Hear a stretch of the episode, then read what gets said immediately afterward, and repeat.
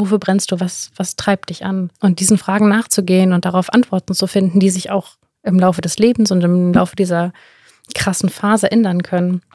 Aber dem auf der Spur zu bleiben und ähm, auch im Austausch darüber ist super hilfreich, auch aus mir persönlich gesprochen, mit anderen jungen Leuten im Austausch zu sein und zu sehen, ach, ich bin ja mit diesen Gedanken gar nicht alleine. Wo, wo sind die jungen Menschen, die du gerne begleiten würdest? Das frage ich mich auch, ja. ja.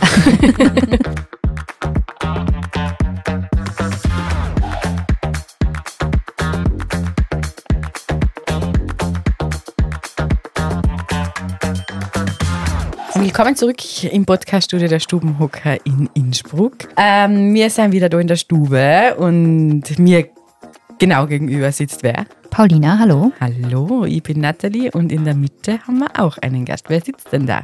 Ich bin die Verena. Hallo. Hallo Verena. Bali, warum haben wir denn Verena eingeladen? Aus verschiedenen Gründen, weil ähm, Verena ein super interessanter Mensch ist. Einerseits und andererseits, weil sie einen ähm, sehr interessanten Job gerade hat. Also viele interessante Tätigkeiten, aber interessanten Job. Ja, Verena, magst du uns mal erzählen, was ist denn dein interessanter Job? Äh, sehr gerne. Erstmal danke für die Einladung und dass ihr mich hier habt. Und ich bin tatsächlich seit Anfang Oktober die Fachreferentin für Berufungspastoral der Diözese Innsbruck und äh, extremst motiviert, würde ich sagen. Das Kurz und short. Berufungspastoral, was ist denn das? Das ist eine sehr gute Frage. Dafür gibt es keine Definition und auch Google sagt äh, alle Möglichkeiten. Ähm, und es gibt so, im Prinzip bin ich für junge Erwachsene zuständig, die einen Ruf hören, beziehungsweise vielleicht noch nicht mal das, sondern vor einer Entscheidung stehen. Berufliche Art, äh, Lebensart und Weise mäßig. Und ähm, Genau, versuche einfach die zu begleiten. Das ist die Idee dabei. Und ich bin gerade dabei, das Referat, das es schon ein bisschen gibt, aber noch nicht so mit Leben gefüllt ist, ähm, lebendig zu machen und in die Netzwerke reinzugehen, ähm, genau, in die Diözese reinzugehen, junge Menschen zu finden, die ähm, suchend sind und diese zu begleiten. Das klingt sehr schön. Also mir gefällt deine Definition sehr gut, weil im Theologiestudium begegnet man dem Begriff Berufung ständig, aber er wird selten gefüllt. Also meinem Empfinden nach auch aus einer ja, so einer gewissen Verzweiflung heraus, dass irgendwie ähm, er eben gefüllt werden müsste. Also es braucht dringend eine Definition, nicht im Sinne von einer Legaldefinition oder so, aber irgendwie, dass ähm, die Frage ist, was ist Berufung? Ähm, und wie äußert sich das und was kann man damit machen? So, ne? Was weißt du, also was ist Berufung, Verena?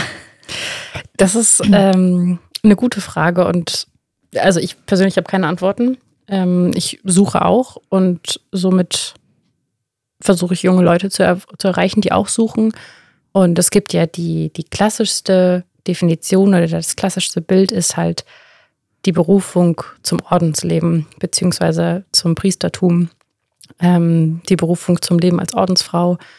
Und dieser Bereich ist super wichtig. Und gleichzeitig gibt es halt auch noch die geistlichen Berufe, die kirchlichen Berufe. Und meiner Auffassung nach gibt es auch die Berufe, die Berufungen, die außerhalb der Kirche liegen. Dafür braucht es einen in irgendeiner Art und Weise spirituell geprägten Menschen, der oder die sucht und äh, dahingehend ja mit Gott unterwegs sein möchte oder in einem Glauben unterwegs sein möchte. Und da so die, die Fühler aufzustellen im Prinzip und auf Sendung, Sendungsempfang zu stellen, das äh, sehe ich so ein bisschen in der Begleitung als meine Aufgabe. Schön. Ich nämlich Berufung auch immer nur so in diese Richtung verstanden. Also, ähm, wo du das jetzt gesagt hast, dass es diese spirituelle also diesen spirituellen Menschen braucht, na, ist mir jetzt gerade so in den Sinn kennen, wie oft trifft man Menschen und vornehmlich Männer, die wo es dann, ähm, keine Ahnung, irgendwie spirituell begabt sein oder halt einfach ihre Spiritualität leben. Und die erste Frage, was dann oft kommt, ist, warum bist du nicht Pfarrer geworden? Also, weißt also das bin echt, es ist Klischee, gell? das bin ich, das frage ich oft, wenn ich jetzt so Menschen treffe und sage, warum hast du nicht entschieden, da in so geistlichen Weg zu gehen? Weil ich halt vergiss, dass wir ja in unserem normalen Leben, in unserem normalen Beruf ja auch Berufene sein können und den Ruf Gottes hören können. Also ich, ich, ich spitze das jetzt mal so weit, nur weil jetzt der Arzt ist, darf, kann er deswegen echt glauben oder deswegen echt da spirituell sein, oder? Genau, also es gibt die, die normalen Berufe in Anführungszeichen, die aber auch eine Berufung brauchen. Also ähm, ich glaube, ich kann einen Ruf hören, indem ich mir meiner Stärken und meiner Fähigkeiten bewusst werde und die irgendwie ähm, in Beziehung zur Welt setze. Ob das jetzt eine Antwort auf die Nöte der Welt ist oder ob das einfach nur, nur in Anführungszeichen mein Wunsch ist, das, was ich kann und die, die ich bin, in die Welt zu bringen. Ähm, und dafür brauche ich nicht unbedingt eine Kirche mhm. sondern eine ganz mir innewohnende Spiritualität und ein Glauben. Ich finde es deshalb schön, weil es ja eigentlich bedeutet, jeder Mensch ist berufen. Genau. Oder gerufen. Ne? Ja, und die Frage ist, ob, da, ob es da einen Unterschied gibt. Ob, ob berufen oder gerufen oder ob das das Gleiche ist. Ob das gerufen sein von jemand anderem kommt oder ob das berufen sein, ob das was gefühlt Inneres ist. Also da gibt es ganz viele verschiedene Vokabeln, ähm, genau, die diskutiert werden. Hm. Ist ja auch irgendwie spannend, dass Beruf und Berufung, also ich habe mich jetzt gerade einfach gefragt, woher kommt eigentlich der Begriff Beruf? Weil naheliegend, dass yeah. es was mit Berufung zu tun hat, oder? Mhm. Ich bin berufen, etwas zu tun. Ähm, klingt halt so, ich bin, also klingt, wenn man jetzt aus dem ähm, spirituellen, theologischen Kontext rausgeht, klingt so ein bisschen nach, ich bin bestellt worden, etwas zu tun. Ne? Also halt Genau, und es gibt vielleicht auch ähm, im eigenen Leben etwas, was, was mich mit Sinn erfüllt. Vielleicht ist das diese Sinnerfüllung und die Frage danach, die dieses Berufensein ausfüllt. Ich kann zur Mutterschaft berufen sein. Äh, ich kann in ein Eheleben oder in ein Ordensleben berufen sein. Ähm, und das gilt es halt rauszufinden. Und da sind die Möglichkeiten sehr viele heutzutage. Und es gibt einen Dschungel an Optionen. Also ich kann mich noch erinnern, dass wir in der Schule so eine Berufsorientierung gemacht haben. Aber das war zwar ganz weltlich gesehen. Also gibt es dann diese Berufsorientierung im spirituellen Sinne auch? Also, oder, oder schaut man da eher aufs Ähnliche, auf, auf die Fähigkeiten, auf die Vorlieben, auf, auf Talente? Genau, gibt es. Ähm, es gibt so österreichweit und äh, so verschiedene Konzepte, unter anderem das Berufungscoaching. Ähm, und da würde ich sagen, das ist eine Beratung und in dieser Beratung lernst du halt dich selbst erstmal kennen. Viele Menschen sind in der Selbstreflexion und in dem, hey, was kann ich denn eigentlich gut? Kann ich sagen, dass ich das gut kann? Noch nicht ganz so weit, um, ähm, oder das ist eine Idee, die Menschen dabei zu unterstützen, das zu entdecken. Und erst wenn ich das entdeckt habe, dann weiß ich, was ich gut kann und dann kann ich damit losziehen. Und ich glaube, der ähm, spirituelle Aspekt oder der, der es jetzt in dieser Art und Weise kirchlich macht, ist, dass wir noch die Variable Gott mit drin haben und unseren Glauben und da noch in eine, in eine Freundschaft, in der Freundschaft mit Jesus vielleicht nachfragen können und äh, daraus eine Stärke gewinnen und immer auch wieder so einen Reflexionspunkt haben. Bin ich gerade auf dem richtigen Weg? Wenn ich vor einer Entscheidung stehe, was sagt mir diese Entscheidung? Ähm, welche Optionen habe ich? Was, was, soll ich, was soll ich tun? So. Und ähm, ja, ich freue mich einfach darauf, Menschen dabei begleiten zu dürfen. Sehr schön. Also wir müssen jetzt nicht nur über deinen Beruf reden gerade, aber ähm, Deine Beruf. mich würde trotzdem interessieren, ähm, wo, wo, fängst du an? Also, weil das ist ja, wie du gesagt hast, das ist ein Referat, was jetzt irgendwie also den Begriff Berufungspastoral gibt es schon sehr lange auch in der Diözese, aber deine Stelle ist neu in der, also explizit ähm, als Fachreferentin und da gibt es keine, also nichts, was schon da ist, was du einfach übernehmen könntest. So, ne? Das heißt, wo fängst du an, bei welchen wo, wo sind die jungen Menschen, die du gerne begleiten würdest? Das frage ich mich auch, ja. ja. Also alle junge Menschen, die zuhören und gerne Begleitung brauchen, wir werden die Kontaktdaten von Verena in die Show Notes packen. Äh, sehr gerne, ja, vielen Dank. Ähm, wo fange ich an?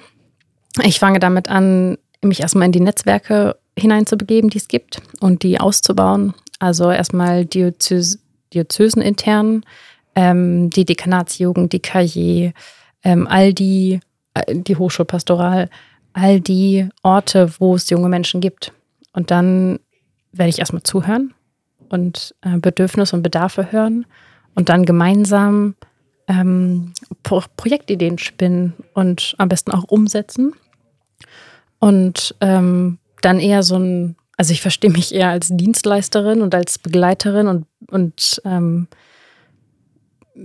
Person, die befähigt und muss gar nicht, also es geht ja gar nicht um mich, sondern es geht darum, dass junge Menschen ihren Weg finden und da auf die Bedürfnisse einzugehen mit Methoden der heutigen Zeit. Mhm. Also Social Media und ähm, vielleicht eine Filmreihe oder Andersort-Aktionen, ähm, sowas. Genau. Genau, also Andersorte wäre zur Erklärung ähm, kurz wären nicht genuin kirchliche oder theologisch schon gefüllte Orte. Ne? Also die andere Orte als die, die wir sonst Nicht genuin gefüllte Orte für alle Österreicher, die es zulassen. Nicht die Kirche selber als Mauer, sondern äh, woanders halt. Vielleicht dann vor der Uni oder in einem Café oder siehst du Auf einem Berg. Auf einem Berg. Ja gut, okay, der ist ja schon sehr besetzt. Grüße gehen raus an die Bergpfarrer. Na, das passt eh. Ja, cool, aber ähm, jetzt ich stelle mir jetzt gerade vor, oder erklär uns mal schnell, woher kommst denn du? Also, also du bist Theologin? Ja, genau. Und dann hat man eine Ausschreibung fürs Referat der Berufungspastoral. Wieso bewirbt man sich auf sowas? Ähm, also ich fange ein bisschen weiter früher an. Und zwar habe ich sieben Jahre lang in Münster studiert. Erst Biowissenschaften, Landschaftsökologie und dann Theologie.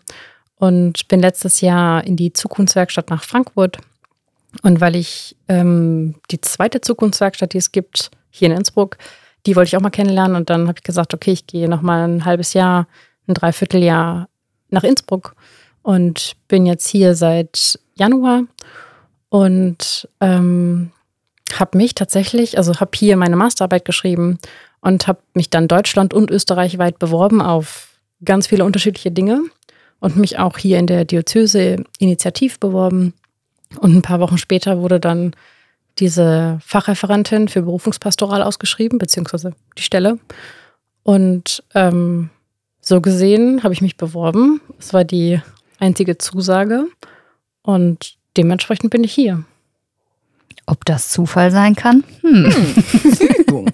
Zukunftswerkstatt, das ist ja spannend. Für alle, die es nicht wissen, was ist die Zukunftswerkstatt? Die Zukunftswerkstatt ist ein Ort für junge Erwachsene, die genau das machen, Berufungspastoral. Also da kann jeder und jede hinkommen für ein Wochenende, für eine längere Auszeit, um eine Hausarbeit zu schreiben, um eine Abschlussarbeit zu schreiben. Es gibt verschiedene Formate und Veranstaltungsformate. Ähm, und organisiert ist das Ganze von den Jesuiten. Da wurde vor ein paar Jahren äh, ein Jesuit beauftragt, die erstmal in Frankfurt zu eröffnen und sich ein gutes Konzept zu überlegen. Und dann 2019 hat der Helmut Schumacher das nach Innsbruck übertragen und nochmal anders gefüllt. Und ähm, das ist einfach ein guter Ort, um mal rauszukommen. Also ähm, nicht nur hier in, in die Berge, also von mir aus gesprochen, jetzt Münster zu verlassen, über Frankfurt in die Berge nach Innsbruck zu kommen, sondern einfach auch mal meinen eigenen Alltag zu verlassen und eine Struktur, eine vorgegebene Struktur zu haben und mich da reinfallen lassen zu können und im Austausch zu sein, ähm, wenn ich mag, geistliche Begleitung in Anspruch zu nehmen und ähm, ja, zu mir zu kommen. Und wenn ich nicht mag mit geistlicher Begleitung, dann gehe ich da einfach hin und mache da Urlaub oder, oder, oder was tue ich da? Ähm, genau, du lässt dich in diese Struktur fallen und äh, die sieht so aus, als dass äh, es morgens eine Gebetseinheit gibt und dann wird gemeinsam gefrühstückt und dann geht jeder und jede so seiner und ihrer Wege den Tag über und am Abend findet man sich gemeinsam zum Gottesdienstbesuch, wenn man mag, oder aber auch zum Abendessen und zum gemeinsamen Tagesabschluss zusammen wieder und äh, geht so in die Nacht. Und diese vorgegebene Struktur und dieser Rhythmus macht dich halt frei, weil du nicht einkaufen musst. Du musst äh, nicht selber dafür sorgen, dass du pünktlich aufstehst, sondern es gibt einfach diese Struktur und das äh, setzt Energien frei, die dann wiederum für wichtige Entscheidungen, für das Schreiben von wissenschaftlichen Texten etc. Ähm, gut verwendet werden können. Cool, das habe ich gar nicht gewusst, dass es das gibt.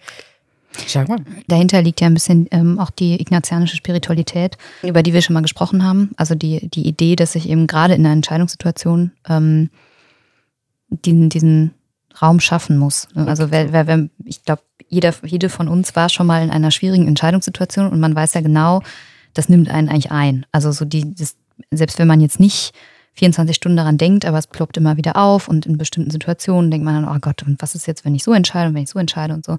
Und da sich gezielt Zeit dafür zu nehmen und zu sagen, und jetzt nehme ich mir, keine Ahnung, eine Woche, zwei, vier, sechs Monate, wie lange auch immer, ja, Zeit, um mich wirklich damit auseinanderzusetzen und mit den unterschiedlichen Möglichkeiten und verschiedenen Perspektiven vielleicht auch einzunehmen, was ja eben auch durch die Ortswechsel ähm, gut möglich ist. Ne? Und auch mit anderen, also mit ganz anderen Menschen, die ich noch nicht kenne, vielleicht darüber zu sprechen, mal so zu leben, als hätte ich schon entschieden und so. Also ähm, all diese Dinge, das, das stelle ich, also ich war leider nie in der Zukunftswerkstatt, also nicht länger, aber das stelle ich mir sehr befreiend vor, also sich diese Zeit nehmen können, zu können. Ist es, ist es auch. Also es gibt, ähm, für, also für mich war das oder ist das immer noch sehr bereichernd und das wirkt auch noch nach und ähm, es ist, ist so dieses Bild eines ähm, Handwerkskoffers so und diese ignatianische Spiritualität bietet halt total alltagspraktisch Möglichkeiten zur Unterscheidung der Geister. Also ähm, welche inneren Bewegungen habe ich da in mir? Drängt es mich eher zu der einen Entscheidung? Warum? Ähm, was sind Gegenargumente? Was sind Argumente für diese andere Entscheidung? Und wie du schon gesagt hast, dann mal irgendwie so 24 Stunden in dieser einen Entscheidung leben, als hätte ich mich schon entschieden und mal gucken, was das mit, mit mir macht.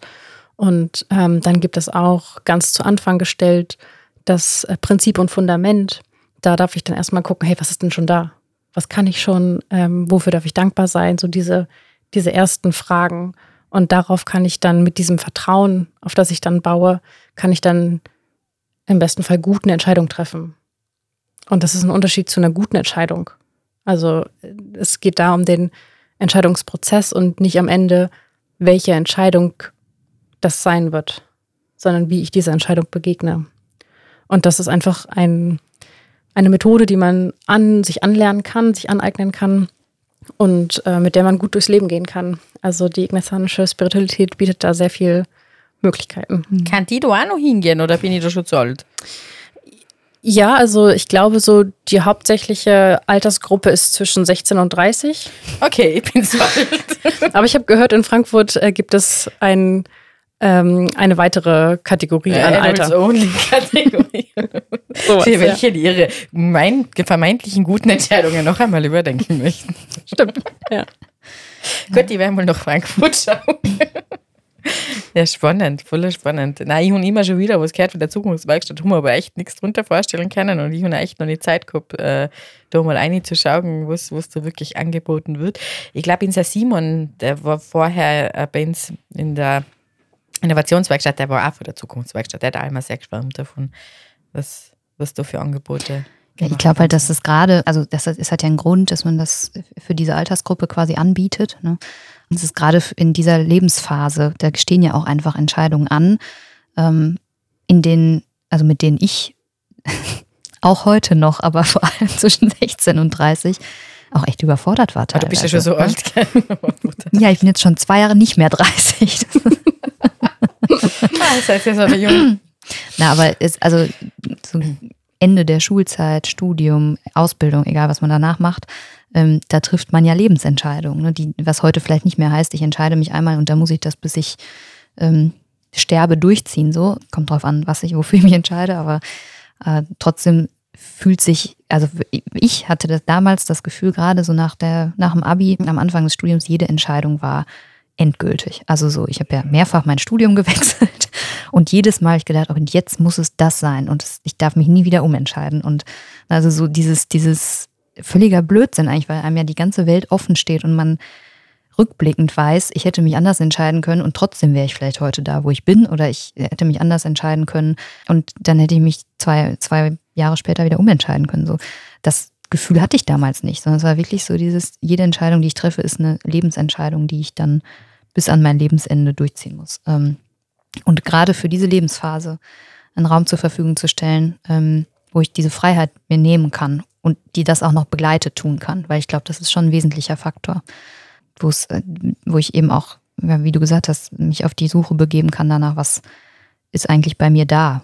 Ne? Und jetzt nicht nur an, an Fähigkeiten oder an Kompetenzen oder Qualitäten, sondern auch was, ähm, welche Wünsche habe ich, ne? welche, welche Vorstellungen von meinem Leben, ähm, welche Visionen. Also ich finde diese Frage, wo willst du in zehn Jahren sein, immer ein bisschen schwierig, weil ich mir diesen Zeitraum nicht vorstellen kann, aber grundsätzlich ist es ja das. Ne? Also sowas, wie, wie will ich mein Leben gestalten? Genau, vielleicht äh, als Alternativvorschlag zu dieser, wo siehst du dich in zehn Jahren Frage, was ist dein Warum? Was ist deine Sehnsucht? Wofür brennst du? Das ist jetzt ein bisschen kopiert aus der äh, Diözese Feldkirch, aber wofür, wofür brennst du? Was, was treibt dich an? Und diesen Fragen nachzugehen und darauf Antworten zu finden, die sich auch im Laufe des Lebens und im Laufe dieser krassen Phase ändern können.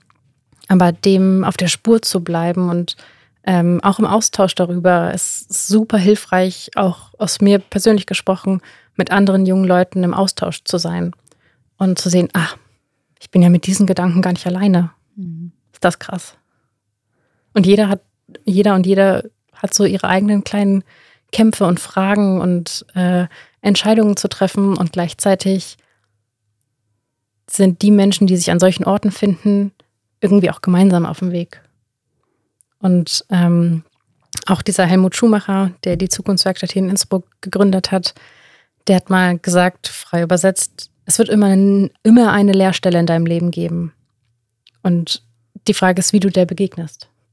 Und ob das dann, wenn du dich für ein Ordensleben entscheidest, also ein zölibatäres Leben ganz generell, ähm, dann bleibt das diese partnerschaftliche Beziehung, diese Lehrstelle. Lehrstelle. Mhm. Genau. Mhm. Und so finde ich das total spannend zu sehen und zu suchen und diese Lehrstellen dann zu finden und nochmal zu prüfen, ob das, ob das meine Lehrstelle ist gerade. Und dann aber auch zu sehen, welche Fülle in meinem Leben schon da ist und womit ich überall gesegnet bin und welche Gnadengaben, um jetzt mal ein bisschen theologisch zu sprechen, ähm, in mir schlummern und wie ich die ins, in die Welt bringen kann. Mhm. Ich komme mich noch ganz gut in diese Überforderung einfühlen, weil wo, ich weiß noch, wo ich 14 war, da hat sich halt dann das getrennt. Oder du hast halt bei uns ganz normal den Schullaufbahn und nachher bei uns ist es halt sind die ganz normalen Hauptschulen. Das ist jetzt für Deutsch ist das halt ganz schlimmer Hauptschule. und äh, nachher war die Entscheidung, wo tue ich weiter. Und ich war aber ganz klar, ich wollte nämlich eine konkrete Vorstellung gehabt, ich will auf die Tourismusschule, weil ich, ich fühle mich wohl im Tourismus, ich brauche mit, ich möchte mit Leuten arbeiten, das kann ich gut, ich kann gut kellnern, ich kann gut kochen, das mache ich. Und ich weiß aber noch bei ganz vielen bei mir in der Klasse, die was ganz überfordert waren mit so, weil es gibt ja so viele Möglichkeiten, was du tust. Und da hört es ja nicht auf. Und wenn ich jetzt da jetzt mein, also ich habe ja, keine Ahnung, mein Lebenslauf ist ja brutal, also ich habe ja alles schon gemacht. Und jetzt schlussendlich hocke ich in der Diözese und am Bauernhof daheim. Ich bin Mama, ja, das wenn er das vor zehn Jahren gesagt hat, hat er wahrscheinlich auch gesagt, nein, sicher nicht. Also es, das windet sich ja, windet sich ja oft im Leben. Aber eben gerade als junger Mensch die Überforderung mit der, mit der, mit den Unmengen Möglichkeiten. Und da habe ich mir jetzt kurz selber gefragt, hm, war das früher vielleicht einfacher, wenn jetzt, keine Ahnung, wie bei uns, das ist das voll Klischee, gell? aber du bist jetzt in einem, in einem Seitental und da braucht man einen Tischler, da braucht man einen, einen, einen, einen Schlosser und, und, und, und da haben wir schon eine Bauschaft, das, wo der Weg schon so vorgezeichnet ist und du eigentlich im Prinzip nur nachgehst. Oder ob wirklich da ein ganzes Buch da vor dir liegt und du jedes Kapitel im Prinzip anders schreiben kannst, weil schlussendlich ist es das. Es ist in seltensten Fällen so, dass, dass das, wo ich beginne, auch das ist, wo ich dann in Pension gehe. Also es ist, äh, ist ja früher hat es geheißen, im Lebenslauf, wenn du fünf Stellenwechsel rein hast, ist schlimm. Halt, wenn nur fünf oder drei das fragen sie, bist du nicht innovativ oder wieso weit, bildest du dich nicht weiter?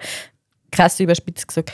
Und deswegen finde ich das echt super. Ich glaube, ich sage das jetzt auch, ich glaube, ich hatte es nicht gebraucht im Sinne, was will ich, aber die, die Fragen hat ich mir sicher auch gern gestellt. Wo ist meine Lehrstelle? Wo, wo, äh, wo ist eine Sehnsucht, die was noch nicht erfüllt ist? Oder wo, wo will ich überhaupt hin? Weil ja auch die Entscheidung für Tourismusschulen natürlich dann auch wieder ganz viele Felder öffnet. Das ist ja nicht klar, wo der Weg noch hingeht. Also ich finde das voll spannend. Genau, und ich, also ich kenne dich noch nicht gut, aber ich glaube, dass es auch in deinem Leben Momente gab, wo du vielleicht gemerkt hast, ah, guck mal, da hat sich gerade vielleicht eine Sehnsucht erfüllt. Definitiv. Zum ja. Beispiel im Muttersein. Ja. So.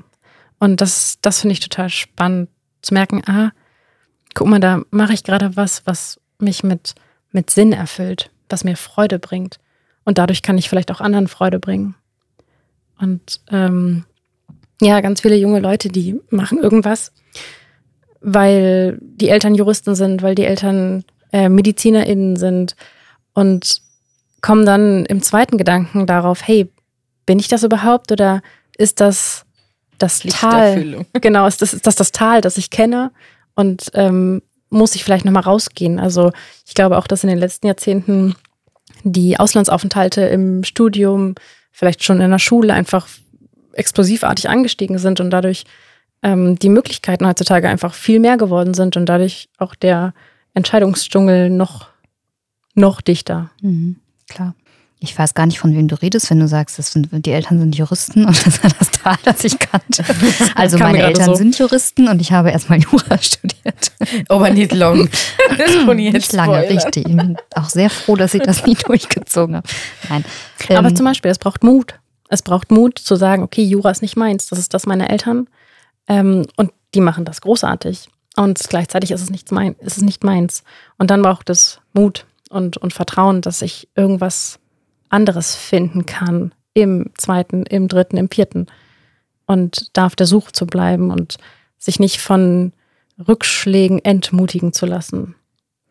Das und ich glaube, bei mir war es vor allem immer auch, also war es nicht nur, das ist das Tal, das ich kenne, sondern ähm, das ist das, was andere von mir glauben, was ich sein kann und soll. Ne? Also so ohne, dass ich das jetzt meinen Eltern zum Beispiel unterstelle, dass die haben mir nie gesagt, ich soll Jura studieren, aber irgendwie habe ich das immer so als unausgesprochenen Zuspruch, sagen wir mal, positiv gewendet, empfunden.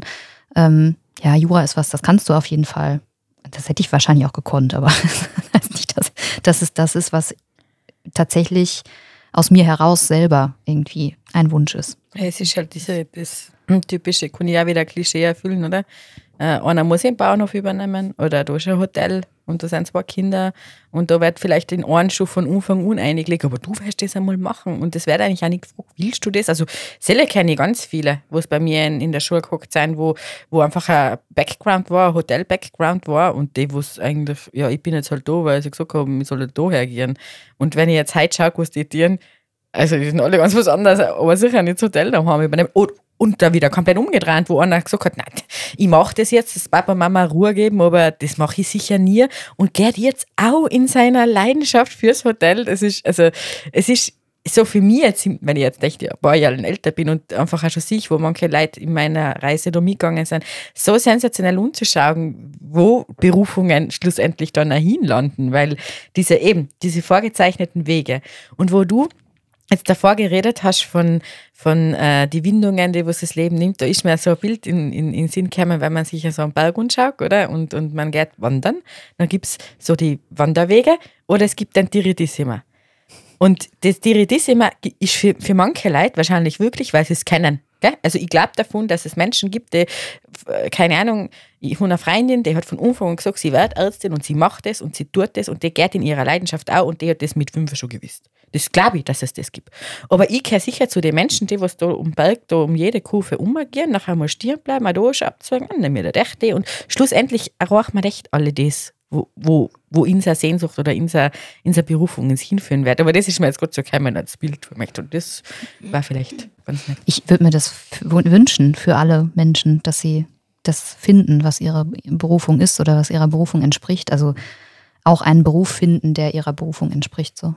Genau, ist die Frage, ob wir von Berufen sprechen oder Berufung oder ob es auch sein kann, dass ich auf so einem Umweg äh, oder auf so einer Schleife vielleicht auch die Frau meines Lebens oder den Mann meines Lebens kennenlerne und ähm, dann letztendlich vielleicht doch was anderes mache. Aber durch das Studium XY im Nachbarland habe ich diesen Menschen getroffen, mit dem ich jetzt schon x Jahre glücklich verheiratet bin. Also ähm, ich glaube, dass Umwege nötig sind.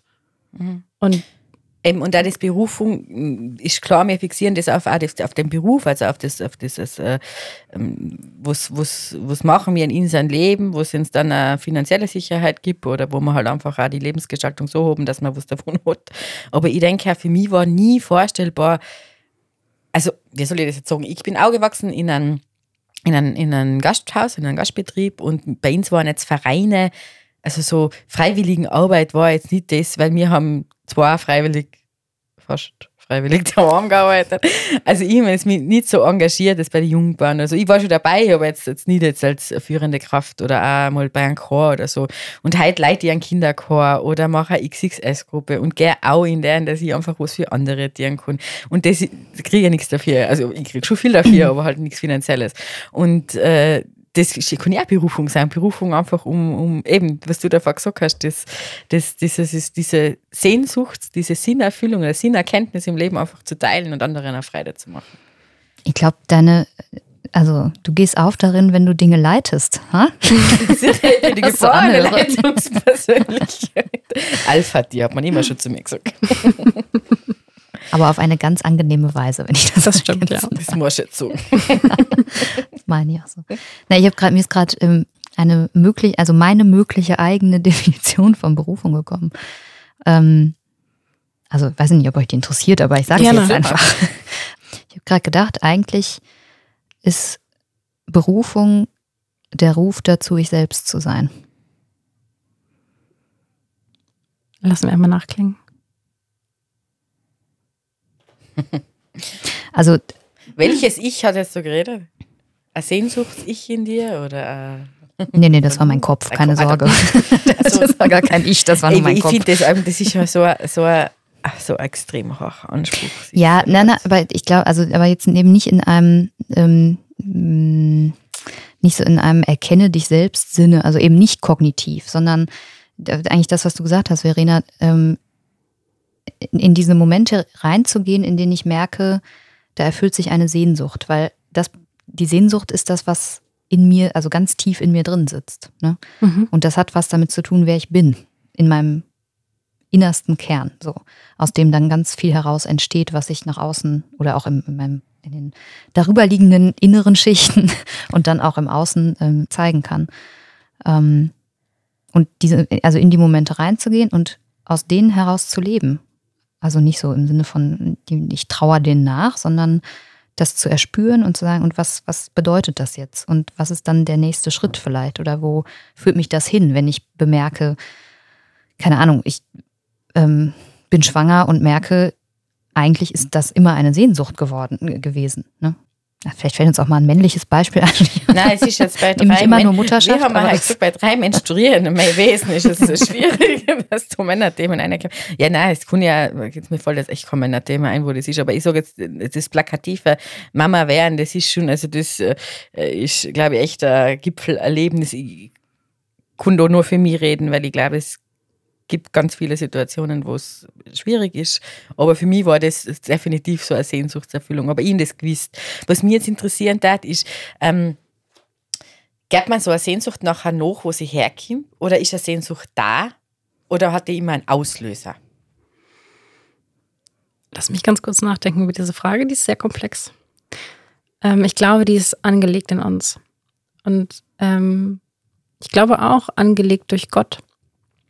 Und eine, eine ganz innere Sehnsucht kann berührt werden durch Momente oder durch selbst erfahrene Begleitung. Also ich glaube, mein Begleitungswunsch, meine Sehnsucht, Menschen zu befähigen, ähm, ist, ist dadurch da, dass ich, dass das an mir selber passiert ist, dass ich gut begleitet wurde und befähigt wurde, durch schwere Zeiten in meinem Leben durchzugehen. Und ähm, das kann ich nicht zurückgeben. Das, also, das kann ich diesen Menschen nicht zurückgeben, aber ich kann es in Ehren halten und weitergeben. Und ich glaube, dieses, ähm, diese Sehnsucht wird genau berührt durch solche Momente, Menschen, Augenblicke oder auch irgendwie Schicksal, Schicksalserfahrungen und ähm, damit dann umzugehen. Umzugehen, meine Position dazu zu finden oder meine Haltung einzunehmen und das irgendwie vielleicht in die Welt zu tragen. Jetzt mal ganz theoretisch. Das ist so meine spontane Antwort. Wunderschön. Fällt mir voll gut. Stellt euch einmal die Jünger vor, dann muss es auch so gegangen sein. Jetzt sind wir wieder bei den Männern. Weil es im Endeffekt ist es ja, du kannst es nicht zurückgeben. Du hast was mitgekriegt oder ein Stückchen weit einschmecken können in einen Erfahrungsschatz von, von jemandem anderen. Und der hat die der hat die getrogen und, und, und hat die gestärkt. Ja, genau. Aber vielleicht ist es auch, vielleicht, also vielleicht ist genau das der ähm, ein explizit christliche, eine explizit christliche Vorstellung, die auch zu unserem, also zu meinem Gottesbild jedenfalls dazugehört, dass ich das gar nicht zurückgeben muss, weil das ja eine Gnadengabe ist. Ne? Also eigentlich vielleicht sind genau das sind die Momente oder die Erfahrungen, die einfach nur Geschenk sind, Geschenk sind, genau.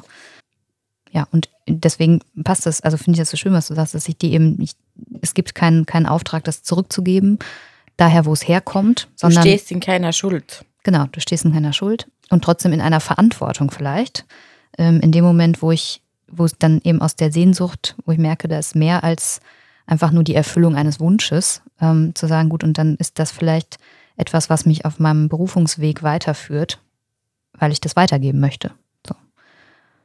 Und daraus kann, es ist jetzt sehr theoretisch, aber daraus kann dann eben, können konkrete Aufgaben oder Tätigkeiten ähm, entstehen, wenn man gut begleitet ist und Menschen Ideen haben. ja, ja, und sich ja wirklich die Zeit dafür nimmt, glaube ich einfach, oder? Dass man, dass man sich dessen ja bewusst ist, dass man solche Prozesse oder solche Entscheidungen einfach, einfach einmal gut überlegen soll und nicht nicht einfach äh, schnell und, und ach Gott, äh, keine Ahnung, ich kenne auch viele in meinem Alter, wo, wo sie nach Studieren gegangen sind, aber ich studiere jetzt einmal BWL, also ich BWL studiere. Ja, ist ja super, wird die nicht weit bringen, oder? Hat denen alle nichts gebracht, die, was das getan haben. Die haben jetzt alle, machen alle ganz besonders. Und ob er sich bewusst die Zeit nehmen und bewusst immer drüber nachzudenken und dann vielleicht auch in Begleitung zu gehen oder irgendwo hinzugehen, wo andere junge, junge Menschen da sind, ich finde das, find das super. Das sollte man verpflichtend für alle machen. Ja, das ist die Frage. Also äh, Entscheidungen gut überlegen, da bin ich auf jeden Fall ganz, ganz bei dir. Und gleichzeitig merke ich aber auch, dass es viele junge Menschen gibt, die aufgrund dieser Entscheidungsunfähigkeit vielleicht auch oder der zu vielen Möglichkeiten nichts tun und sich nicht entscheiden können und zu viel im Kopf sind und zu viel nachdenken und wäre das eine besser als das andere und auch ins Handeln zu kommen und einfach ins Ausprobieren. Also für mich ist Glaube auch ähm, einfach versuchen, dieses Try-and-Error-Prinzip. Und dann, wenn ich gescheitert bin, vielleicht sogar was daraus lernen, muss auch nicht. Und dann nochmal, nochmal versuchen und nochmal versuchen. Und wenn ich äh, am Anfang BWL studiert habe und merke, das ist nichts und dann kann ich mich noch so sehr darüber ärgern, dass ich zuerst Jura angefangen habe oder BWL oder sonst wie. Aber ich kann sagen, hey, was, was habe ich denn da mitbekommen, was mir jetzt vielleicht nützen könnte? So, und ähm, zu mir zu, zurück. Also ich habe zuerst Biowissenschaften studiert und das war ein Naturwissenschaftsstudium und das war gar nicht meins. Und gleichzeitig bin ich dadurch so ein bisschen beim Natur- und Umweltschutz, bei der Klimagerechtigkeit hängen geblieben und das ist bis jetzt ähm, ein Teil meines Profils. Und ich bin ja naturverbunden und ähm, kann mir auch gut vorstellen, nochmal eine Natur- und Wildnispädagogik aus, Pädagogik-Ausbildung zu machen.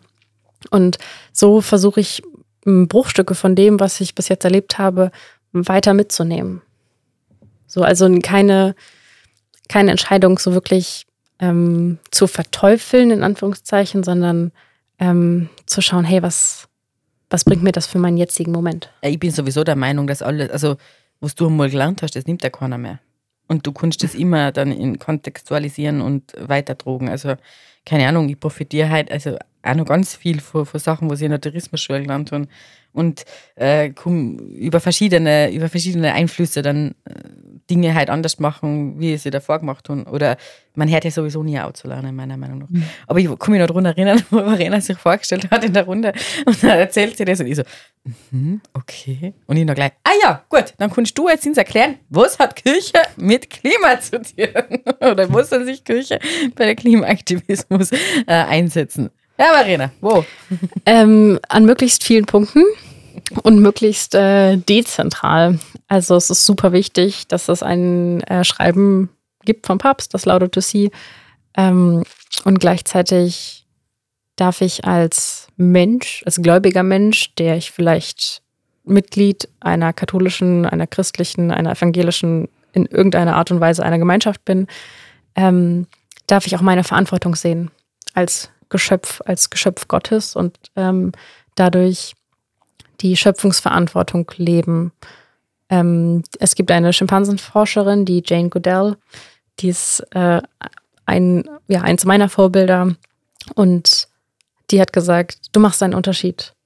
und entscheide dich, welchen Unterschied du machst. Und das finde ich äh, ganz schön, weil ich, genau, ich, wenn ich die Möglichkeiten dazu habe, dann kann ich Bio einkaufen gehen, ich kann das Rad nehmen statt das Auto. Also es sind die kleinen Dinge. Ich kann den Müll anständig trennen. Ähm, ich kann mich über Fleischkonsum informieren. Also ähm, Klimaschutz ist auch ganz, ganz viel Bildung. Und ich glaube, da könnte ganz konkret gesprochen die katholische Kirche, vielleicht auch die Diözese Innsbruck ähm, im Bildungsbereich ein bisschen aufwerten, ein bisschen mehr tun. Ähm, das wäre zumindest mein Wunsch, dass wir ähm, unsere Kinder und Jugendlichen und die nachfolgenden Generationen einfach in so ein Bewusstsein hineinwachsen lassen. Und das ist zu so einer, hm, Papst Franziskus hat es innere Umkehr genannt, dass es wieder back to the roots geht. Also, hey, ich bin eigentlich auch Natur und geschöpft und habe dadurch nicht die Krone auf, aber eine Verantwortung und einen Rundumblick. Und dadurch, dass, genau, ich ein Mensch bin mit ein bisschen Gehirn manchmal, kann ich dadurch auch Dinge tun, die vielleicht anderen Geschöpfen nicht möglich sind. Ich bin auch Natur, den Satz finde ich sehr schön. Ich bin eine Naturgewalt. ja, überhaupt Genau, nicht eingebildet. Richtig. Na schön. Na, Ähm, ich würde gerne noch wissen, also ich glaube, es ist schon angeklungen, aber also nur wenn du es erzählen magst. Aber was, bin gespannt. was ist dein Warum? Mein Warum. Ähm, das ändert sich. Mhm. Ähm, und mein Warum, das ist ähm, die Möglichkeit, die Möglichkeit zu ergreifen und mutig zu sein und ähm, ja, zu befähigen und an diesem Reich Gottes, ohne dass es so groß klingen muss, ohne dass es da in diesem Begriff, das ist mein Begriff, da steht jetzt Gott drin, aber dass es irgendwie um was Größeres geht und dass ich ein kleiner Teil bin, aber ich bin auch ein wichtiger Teil. Und ich kann das, was ich kann, das kann ich vielleicht gut, manches kann ich noch dazu lernen, anderes sollte ich vielleicht ablegen, aber genau das hilft, an diesem Reich Gottes mitzuarbeiten. Und irgendwie so ein, so eine, für mich sind das so kleine Anerlösungsmomente zu mehren in mir selbst und in anderen, zu sagen, okay, das gerade war ein Moment oder diese Begegnung, ähm, das hat mich mehr zu der gemacht, die ich bin oder die ich von Gott her gedacht bin. Und das ist mein Warum. Du musst nicht so selbstkritisch gucken. sehr schön. wunderschön, ja. Auch sehr hoch und irgendwie, aber gut, ja. Nö. Eigentlich nicht, nee. Ich denke, das, was du ganz am Anfang gesagt hast, ist, warum dass sich das ändert und dass, dass das auch im, Fluss bleibt. Das, also, da kann man wieder zu denen zurück, wenn man, wenn man Mama ist, dann ändert sich das Leben Schlag von, von eins auf gleich, schlagartig. Und nachher, und nachher kriegt man aber, also bei, bei Kindern redet man immer von Phasen, oder? Das ist jetzt die Zähnephase, das ist jetzt die Bauchwehphase, das ist jetzt das. Du hangelst dich von Phase zu Phase, also auch immer stetige Veränderung. Und gleichzeitig veränderst du dich als Mensch auch nochmal komplett. Und das ist, äh, und das ist, äh, das ist so schön anzuschauen. Und wenn man da wirklich reflektiert, nachher kann man da ganz viel Positives mitnehmen. Und das gefällt mir so gut, dass auch in, in, in junge Leute gesagt hey, das, das, was du jetzt heute denkst, mag jetzt richtig sein für die nächste Zeit. Aber du brauchst keine Angst haben, das nochmal zu überdenken oder dann nochmal in eine andere Richtung zu gehen. Das ändert nichts. Also es ändert nichts an dir, sondern es, es ist einfach der Weg, der, was, der was du gehen musst. Und der ist für jeden anders und für jeden anders gezeichnet. Also ich gehe ja davon aus, dass er, also ich glaube jetzt nicht, dass alles vorgezeichnet ist, aber so die gewisse Richtung, das ist äh, meiner Meinung nach, hat das dann schon einen Sinn oder gibt es meistens einen Sinn mit, wenn man zurückblickt, dann hat das schon was. Also das ist so mein Gottesbild. Mhm. Einfach so, okay, der wandert mit mir und eben das Bild vom Strand, oder? Der geht da neben mir und wenn es dann zach wird, dann druckt er mich und dann, wenn er weiß, okay, jetzt ist wieder gutes Fundament, dann stellt er mich wieder an und lässt mich weitergehen. Mhm. Das ist so mein Gottesbild und das, das passt einmal ganz gut. Ja, ich finde auch, ähm, also ganz persönlich gesprochen für mich, dass ähm, mein Glaube ganz viel mit Wasser zu tun hat. Und ähm, ich habe mal den, den Hinweis bekommen, wenn ich irgendwie in depressiven Gedanken rumhänge und die Stimmung gedrückt ist, mich an einen Fluss zu stellen und diesen Fluss zu beobachten. Und das Wasser, das fließt. Und das kommt nicht wieder, aber es ist irgendwie diese, diese Ruhe, die sich dann einstellt und dieses im besten Falle loslassen können, weil sich sowieso, wie du sagst, alles verändert und ich mich da hineinbegeben darf. Und ähm, ich finde, also das, das Element Wasser, das, das äh, begleitet uns ja von Anfang an. Ne? Also Mutterschaft, Gebärmutter, ähm, da, da sind wir von Wasser umgeben. Und am Ende Krankensalbung, Segnung und Weihwasser generell, so das begleitet uns durch die verschiedenen Phasen des Lebens. Und ähm, genau, ich habe mich durch Zufall oder halt auch nicht durch Zufall in meinem Biostudium auf ähm, aquatische Ökologie spezialisiert und in Meeresbiologie meine Bachelorarbeit geschrieben. Und so zieht sich halt, dass es dieses Wasser, dieses alles fließt, persönlich durch mein Leben und auch durch meinen Glauben. Und da immer wieder loslassen zu können, weil ich an diesem Fluss stehe ähm, und abgeben kann ja auch. Mhm. Kann ich gut verstehen. Ich habe das ähm, am Meer, also ja, irgendwie, keine Ahnung. Ich bin ein Meerkind. ähm, und ich habe früher immer mit Wellen geredet. also wirklich. So mit den, komm, kleine Welle, ein kleines Stückchen weiter noch. Und, und dann stand ich so mit den Füßen im Wasser. Also da war ich, keine Ahnung, sieben oder acht oder so. Mhm. Ich habe mit denen geredet und dann habe ich irgendwann das Buch. Achso, und dann gab es eine ganze Phase, wo ich irgendwie das Gefühl hatte, so in der Jugendpubertät, es verändert sich nichts oder es ist alles, geht alles zu langsam. Und ich war so Sturm- und Drangzeit, alles musste groß sein und dramatisch und es musste alles schneller gehen und so weiter. Und dann habe ich dieses Buch von Daniel Glattauer, ähm, also die Reihe Gut gegen Nordwind, mhm.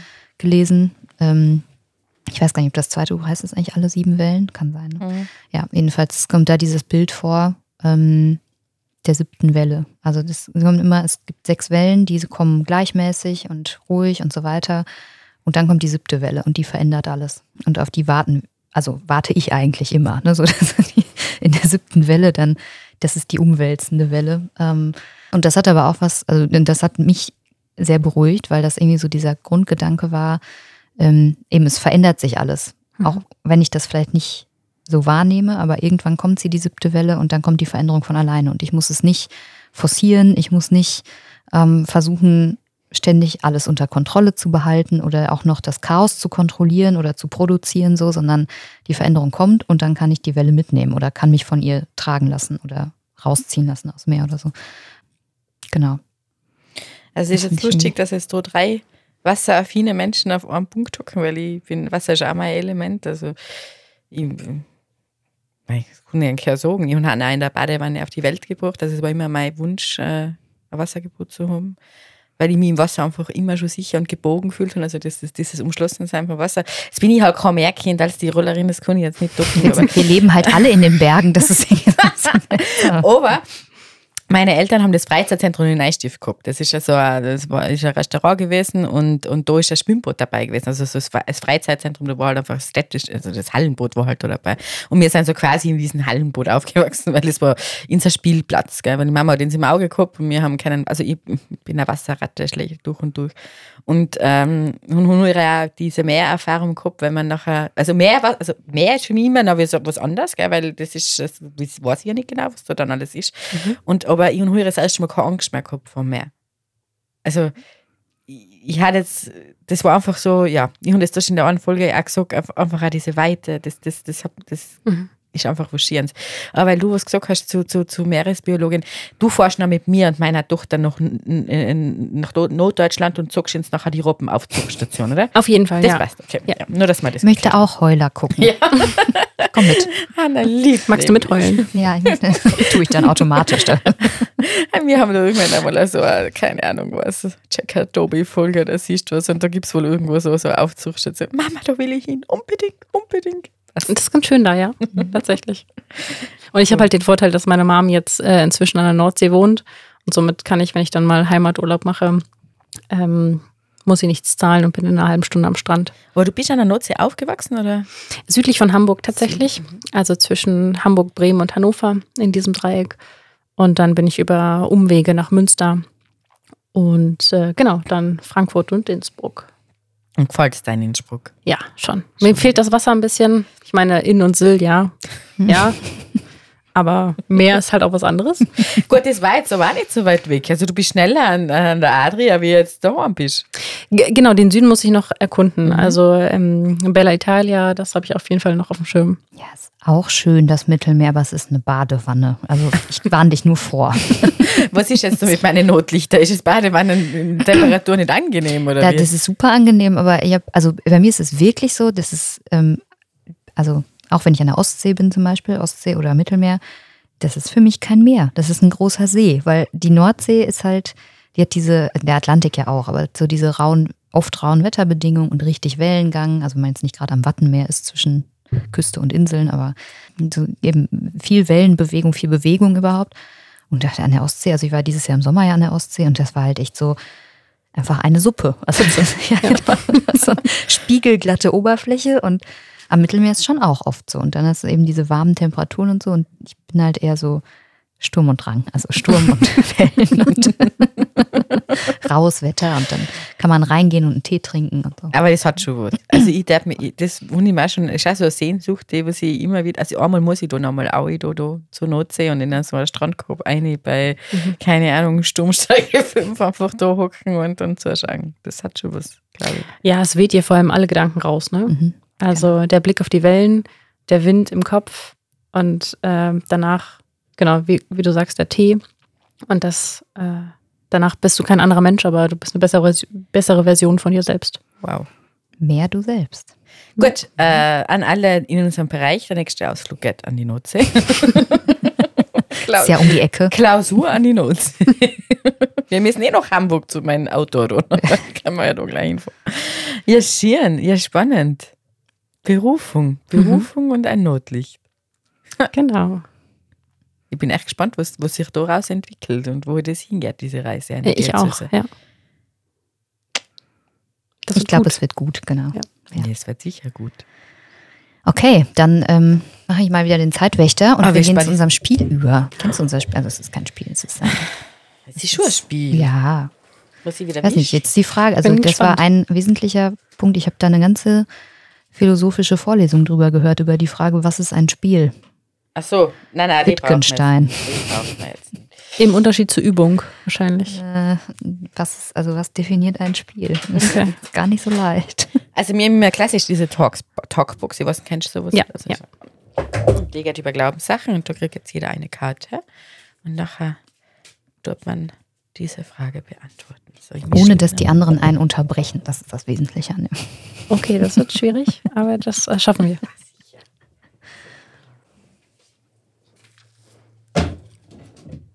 So, lala.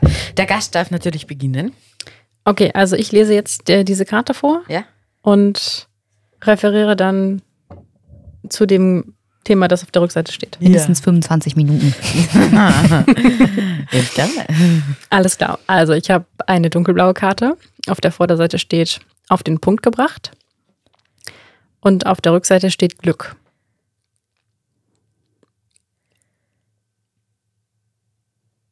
Und ähm, da es auf den Punkt gebracht heißt, diese Kategorie offensichtlich, sage ich, dass Glück unbedingt notwendig ist.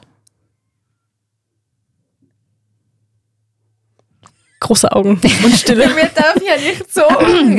Nein, wir dürfen schon Wir fragen. bemühen uns, dich nicht zu unterbrechen. Glück ist unbedingt notwendig.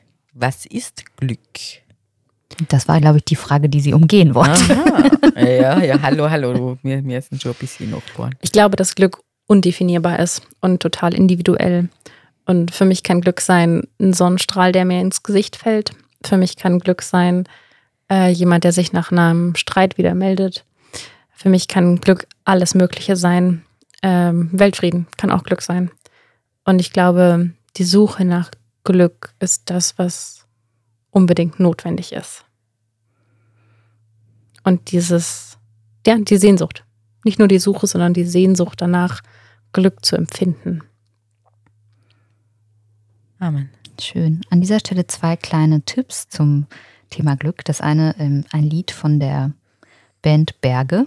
Es heißt Glück und da kommt der Satz drin, also im Refrain der Satz drin vor, Glück ist unser fünftes Element. Mhm. Ähm, und das andere ist ein Buchtipp, leider habe ich den Autor vergessen. Äh, Hektors Reise oder die Suche nach dem Glück.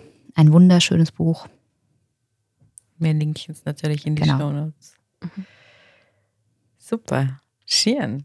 Balina, was hast denn du? Ich habe auch eine dunkelblaue Karte, auf der auch draufsteht, auf den Punkt gemacht. Ich bin aber nicht so gut darin, wie du Dinge auf den Punkt zu bringen. Ah, ich Das wissen glaube nicht. unsere HörerInnen schon.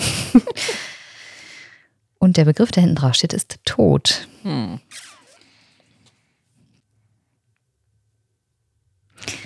Ähm,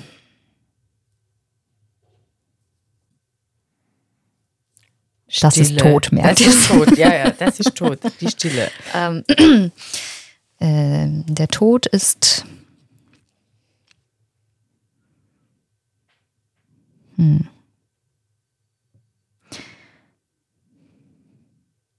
Wie eine Tür. Glaube ich. Wünsche ich mir. Wünsche ich den Menschen, die uns schon vorausgegangen sind. Ähm, gibt es nur eine oder gibt es zwei? Wie zwei. Weiß ich ja nicht, vielleicht kann man sich ja erst. Naja, also, nee, also wenn du so fragst, könnte ich mir vorstellen, es gibt zwei. Die erste Tür ist die Geburt. Oder vielleicht die Zeugung. Das ist jetzt vielleicht nicht so schön wie die Geburt, aber halt, also die, die sagen wir mal, die äh, konkrete Entstehung des Lebens in dieser Welt Mhm. ist die erste Tür. Ähm, weil ich ja daran glaube, dass alles miteinander verbunden ist und alles zyklisch ist und es kein, also zyklisch im Sinne von wie eine Spirale und es gibt kein, eben keine krassen Brüche so. Ähm, und der Tod ist die zweite Tür. Also das, unser Leben ist vielleicht eine, eine Phase im großen Ganzen, jedes einzelne, aber auch das menschliche Leben an sich. Und dann stelle ich mir vor, wenn ich sterbe, gehe ich durch eine Tür und dann kommt eine andere Phase. Mhm. Also Phase ist Schön. Anderer Abschnitt, Ja, anderes Sein. Einfach anders. dann kommt was anderes. Genau. Hm? Es ist schön, aber es ist halt die Tür, durch die man gehen muss. Ja, ja, gibt ja, also ja. Hat ja was. Aber wenn ich aus diesem Raum rausgehen will, muss ich auch die Tür nehmen. Also, Man kann das Fenster annehmen, nicht durch ja, die Tür. vielleicht ist das Leben ein Raum ohne Fenster. Ja, Wer weiß es schon. ist, so, ist so, okay. Nein, nein, Tod. Moment, ich stelle mir jetzt auch nicht wie eine, wie eine Tür in einem Raum vor oder in einem Raum, sondern äh, wo ist das beim, ähm, ich glaube bei der Michael Ende, ähm, die, mein Gott, wie heißt das denn? Die unendliche Geschichte. Ja, Wo einfach, wo sie, wo quasi sie in einen, in einen Raum, also Raum nicht im Sinne von begrenzten Raum kommen, sondern in einen Wüstenraum oder weiß nicht was. Und dann steht da nur diese Tür, Mhm. halt ohne Raum und so. Man kann drum herum gehen, aber dann ist man nicht durch die Tür gegangen und ist nicht, dann kommt nichts anderes. Versteht ihr, was ich ich meine? verstehe, was du meinst. Ja, das, das Bild hat haben ganz viele Geschichten. Das äh, hat auch was Volles. Aber eben, wo du jetzt so kannst Tür und, und, da ist man einfach, ja, okay, die Tür, durch die ich gehen muss, das ist das, was mir, was mir halt nachgekommen ist. Die Idee an einer Tür, das ist. das ist Darf. gut. Da, ja, darf. Darf. Durch die ich gehen werde. Werde. Punkt. Punkt. So, ich auch noch eine, ich eine hellblaue. Ich meine, es gedenkt niemand andere. Über den Tellerrand geschaut steht bei mir drauf. Stimmt oder stimmt nicht? Die haben wir schon mal gehabt. Wovon ich überzeugt bin, na, wovon man überzeugt ist, davon will man auch andere überzeugen. Wovon man überzeugt ist, davon will man auch andere überzeugen. Hm. Ich muss ehrlich sagen, das stimmt. Also ich ertappe mich ganz oft in der, dass ich eine Meinung habe, keine Ahnung, jetzt zum Thema Kindererziehung. Meine Meinung und am besten war es, wenn du die gleiche Meinung hast, dann fühlt halt ich mich am wohlsten. das ist so. Habe ich wahrscheinlich nicht. Nein. ähm, also davon fühle ich mich hier jetzt schon ertappt. Also ich weiß, dass es nichts, also ich weiß, dass es eine ganz schlechte Eigenschaft ist, beziehungsweise ein, äh, nicht einmal eine Eigenschaft, sondern ein, ein, eine Erwartung an sich selber, dass man dann gefällt, weil man es nicht aushaltet, wenn jetzt eine andere Meinung und wieder andere. Das rührt wahrscheinlich an meiner Haltung. Aber das ist etwas, was, was ich jetzt für mich persönlich sicher zum Einüben nehmen kann. Wovon man überzeugt ist, davon will man auch andere überzeugen. Sollte man eigentlich nicht, sondern wovon man überzeugt ist, sollte man einfach selber überzeugt sein. Und was der andere damit macht, bleibt beim anderen.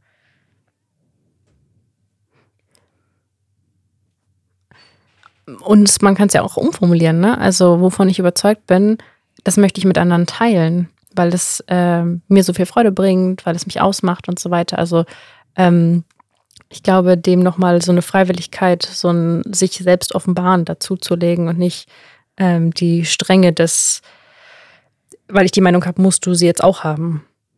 Ja, vielleicht da nochmal eine, ja, eine Leichtigkeit reinbringen, ein bisschen Luft sozusagen, ein bisschen aufmachen. Wovon das Herz ist, voll ist, kann der Mund nicht schweigen. Ne? Hast du schon mal überlegt, Philosophie zu studieren? Ich habe das Gefühl, ich habe Philosophie studiert mit meinem Theologiestudium. Also, wie hat einmal jemand zu mir gesagt, der was in seinem Podcast gehört hat, Paulina war es echt viel. Und dann habe ich gesagt, impliziert, dass ich gar nichts weiß. Paulina kann echt viele Sprüche klopfen, hätte ich jetzt gesagt. Ja, passt. So, ja, dann sage ich jetzt einmal danke, Verena, für deine Zeit. Danke, Paulina, dass wir das Gespräch führen haben dürfen. Es war wunderbar. Die Stunde ist mir wieder so schnell vergangen. Es ist echt brutal. Wahnsinn. Ja, danke für die Einladung. Es war richtig schön bei euch. Fein.